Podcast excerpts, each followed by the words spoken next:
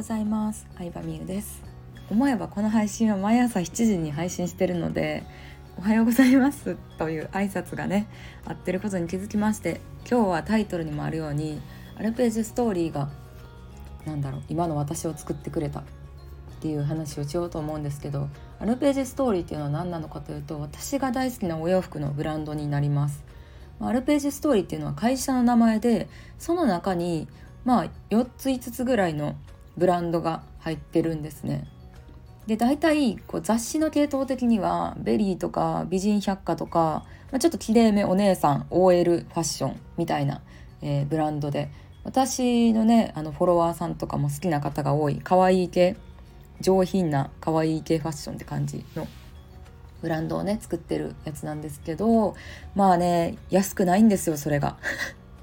スカートはちょっと当時よりもしかも結構値段上がってるんですけど私10年前ぐらいからアルページストーリー大好きで20代前半の頃から。で今持ってる服も今も大好きでもうほとんどクローゼットの中身アルページの服ばっかりですね。でワンピースは2万5千円ぐらいかな。スカートはスカートも2万2万切るのはないですね。ほぼ2万2千円とか多いかな。トップスも1万5千円以上。安くて1万5千円って感じ。で OL 向けファッションっていう感じで雑誌には載ってるのに OL さんがね日常で買うにはとてもじゃないけど結構お高いブランドなんですよこれがまた。で私は手取り16万円時代からやっぱり雑誌で見てえこの服すごい可愛いなと思って値段見てえっていうびっくりですよねだから20代前半とかも学生の時とかは本当にそのアルページに似たような服を探しては似た系統のやつを探しては似た系統で安いところとか通販のやつとか。でも当然さ通販だけやと質感も分からへんから届いて写真では良かったのに届いてペラペラっていうのも何回も経験してるし似たようなブランドで安いってことは絶対どこかでさケチってるわけじゃないですか。素材とかを。だからやっぱりなんか違うなっていう。やっぱりその本家で買ってないことでテンション上がらんなっていうのをずっと思ってたんですよね。でまあ今思えばさあんまり今までね考えたことなかったんですけどこのアルペジストーリーのお洋服を着たい買いたいっていう一心でまあここまで副業頑張れたと言っても、まあ、あながち嘘じゃないというかうんっていうのにね最近気づいたんですよねこんなにさ10年以上もさずっと夢中にさせてくれるブランドってやっぱすごいなって思いますね。うん、時にはさちょっと系統が変わってあんまり買わなかった時期とかもあったんですよ。2020年ぐらいは、まあ、その外に出なかったっていうのもあるけどちょっとねなんかねカジュアル路線になったお嬢様路線からカジュアル路線になったなと思って買わない時期とかもあったんですけど最近またねアルページへの熱が復活してきたんですけどうん。でもその系統が変わるっていうのはさやっぱ世の中的にさあんまりお嬢様服なんか可愛い服っていうのがちょっとなんか下火になった時期もあったんですよね。だからその世の中のトレンドを、うん、追いかけ続けてるっていうのはもう常に努力してるってことやと思うしいやすごいブランドやなって思いますね。本当に細かいところまで可愛いんですよ。こう好きな人分かると思うけど本当に細かいところまでなんか袖にさ美獣がついてたりとかさなんか何ですかねもうこのブランドにしかないっていう可愛さがすごい詰まってて大好きですね。大好き、うん、でなかなかさこんなさ5年10年と追いかけ続けられるブランドとかアイテムって出会えないじゃないですか。うん。まあさアイドルにしてもさ YouTuber にしてもさなんか推しってなってもずっと追いかけ続けれることってなくないですか。もちろん自分の成長に伴ってさその YouTuber が幼稚に思えちゃったりとかさあい、まあ、仕事忙しくなってアイドルに興味なくなるとかもあると思うんですけどうん。でもなんかねアルページストーリーは最初はアプアイザー・リッシェっていうブランド。もうほんエビちゃんそうですね。エビちゃん OL の時代ですよ。エビちゃんが来ててもうヒットしたって感じなんです。その後に「失恋ショコラティエ」っていうドラマで石原さとみさんがアルページのお洋服ばっかりを着てたんですよ。もうそのドラマ見てみてほしい。すっごい可愛いの。本当に可愛いし結構その石原さとみさんのドラマを見てアルページにハマった人も多いんですよ。その当時が私多分2 5 6ぐらいやったんちゃうかなはっきり覚えてないですけど。そっからもう7年ぐらい経ってるのでそしたらアルページストーリーのあアプアイザーリッシェのお姉さんブランドみたいなのもできたんですよ。うん。妹ブランドもあったんですけどもともとお姉さんブランドマエストラーダとかえっ、ー、となんだっけな。そうできてちゃんとねあのファッション雑誌みたいに自分が年取るにつれての次のブランドっていうのも出してくれてるから、まあ、それがねありがたいなっていうところですよね。でそうそう最初の話に戻るけどやっぱりあのスカート1枚2万とかめっちゃ高いからさ買えないけどでも私はね欲しかったんですよ違うブランドじゃダメだって思ったからどうしたらいいかなと思ってアルページの服を買いたいと思って副業を始めたりとかそれについて調べたりとかどうやったら、まあ、ビジネス作れるんかとか人に価値与えれるんかとか会社の収入以外に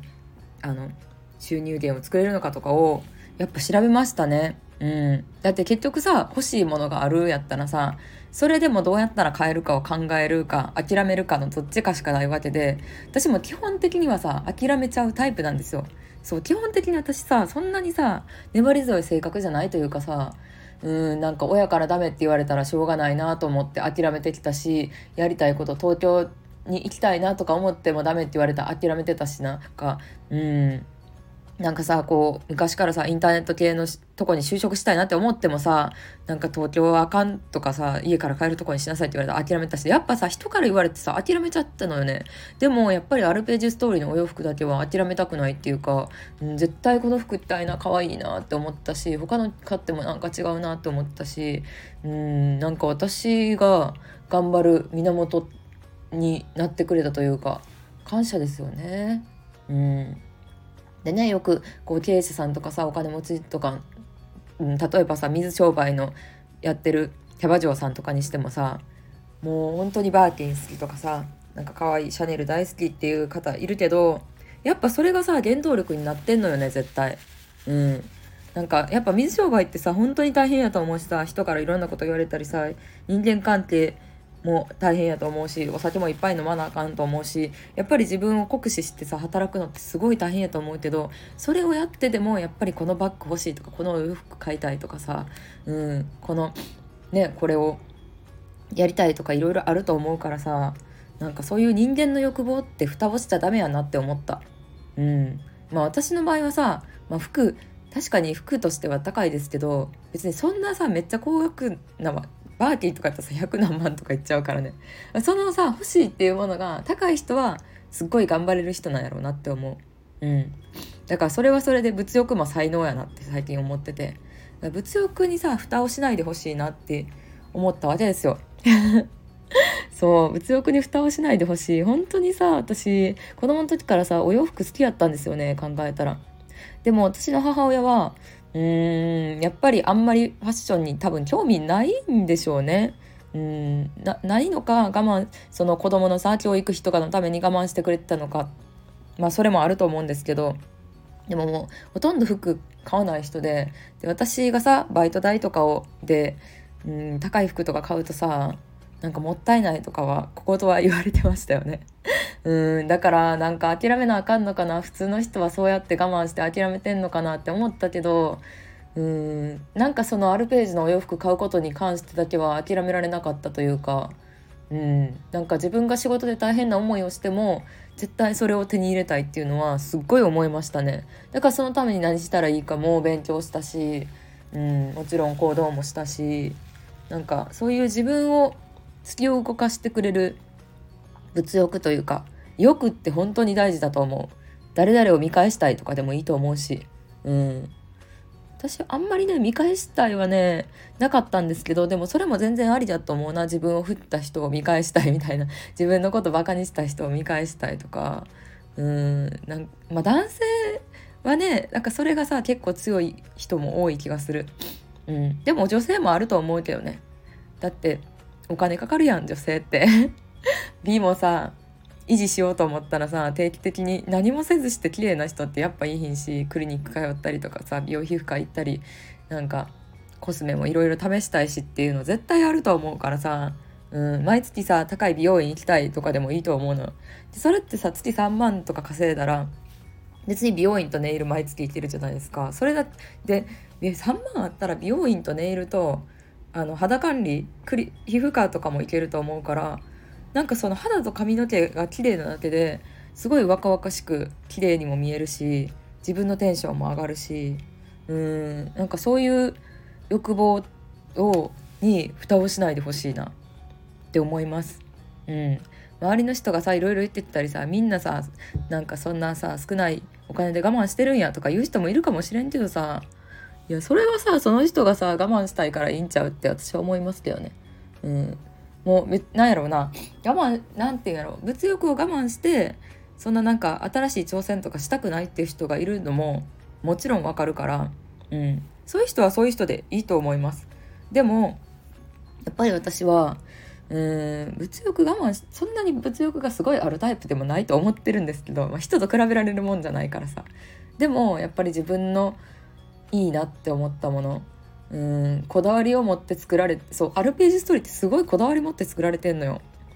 うん作られてるし結構プチプラブランドがアルページュが編み出したデザインとか画期的ななんやろお洋服とかを真似したりしてんの私それが結構心の中でムカついてんの。だいなんかさ、うん、やっぱり初めて作る作るのってさ大変やと思うしさそのアイデアをさパッてパクられるのってさやっぱなんかもう怒ってんのよ。だからちゃんとアルページの商品を買ってそのブランドを応援していきたいなというか、うん、なんか初めて